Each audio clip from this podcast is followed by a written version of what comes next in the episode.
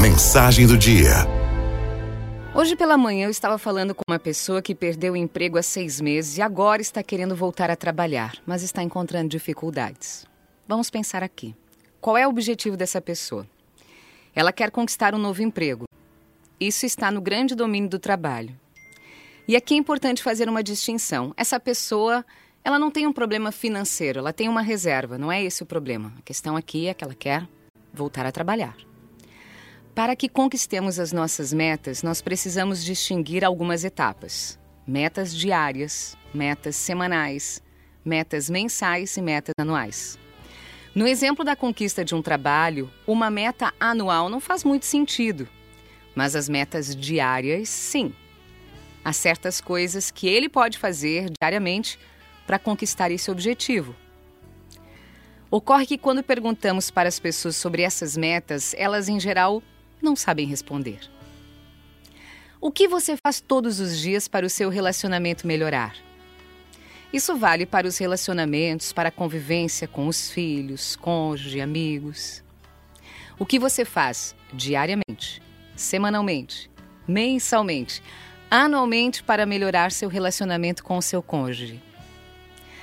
Para que alcancemos os nossos objetivos, essas metas precisam ser claras. Objetivos enevoados não valem, pois eles não têm a concretude necessária para que possamos persegui-los.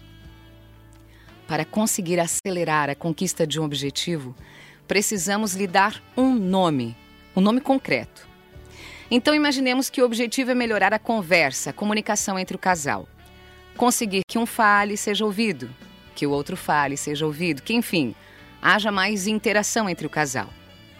Bem, ter esse objetivo só na cabeça de um não resolve o problema.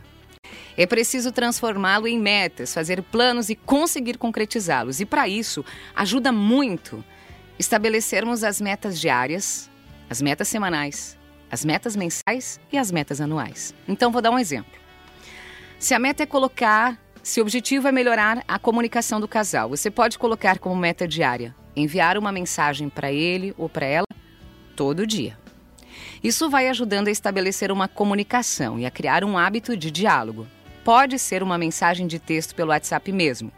Nós sabemos como é a vida de muitos casais hoje. Muitas vezes o marido e a esposa saem cedo para trabalhar, chegam em casa cansados e quando conversam é sobre quem vai levar o filho ao pediatra, quem vai comprar o quê. Os assuntos ficam girando em torno dessas coisas muito materiais que desgastam a relação. É preciso ter cuidado para que as nossas conversas em família não se resumam a cobrar do outro o que ele deve fazer, o que deixou de fazer. Então você usa o WhatsApp para essa comunicação dos recados, para lembrar o que o outro tem de fazer. A mensagem fica mais leve, pode colocar uns emojis ali que a tornam mais simpática. E aí, quando o casal se encontra pessoalmente, ele vai falar de outras coisas. Esse é só um exemplo de uma meta diária para restabelecer um diálogo com o cônjuge e uma meta semanal. O casal pode combinar de toda semana reservar um tempo para ficar junto, sem mais ninguém, sem os filhos, sem amigos, sem parentes. Para que isso aconteça, o casal terá de colocar este tempo a sós como uma meta, porque na correria do dia a dia tudo vai concorrer para que esse plano se frustre. É preciso planejar, programar, priorizar esse momento a dois. Esse é só um exemplo do que pode funcionar para melhorar a comunicação entre o casal. Preste atenção por que, que é importante estabelecer uma meta semanal. Porque só assim certos hábitos vão se consolidar entre o casal. Na meta diária, se eu falho um dia, eu recupero no outro. Na meta semanal, começa a ficar mais difícil recuperar. E assim na meta mensal. O êxito na obtenção de um objetivo depende desse planejamento. A coisa ela não acontece espontaneamente como um espirro. Em geral, Somos mestres em não planejar bem, querer coisas demais e nos queixar porque as coisas não acontecem para a gente. Então, vou voltar ao caso que eu dei no primeiro exemplo, no domínio do trabalho. Se aquela pessoa desempregada não tiver metas diárias, semanais e mensais, o trabalho não vai aparecer do nada. Simplesmente não vai acontecer.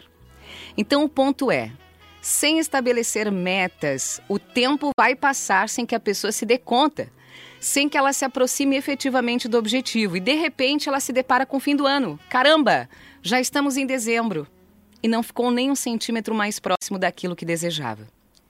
A pessoa que tem práticas diárias, semanais, mensais, anuais, ela vai marcando o ritmo da própria vida.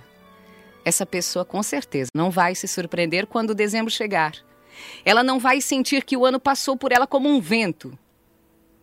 Esse é um dos truques de uma vida plena, cheia de sentido. E aqui que está o pulo do gato. Tenha metas. Metas diárias, metas semanais, metas mensais, metas anuais. Araldo FMI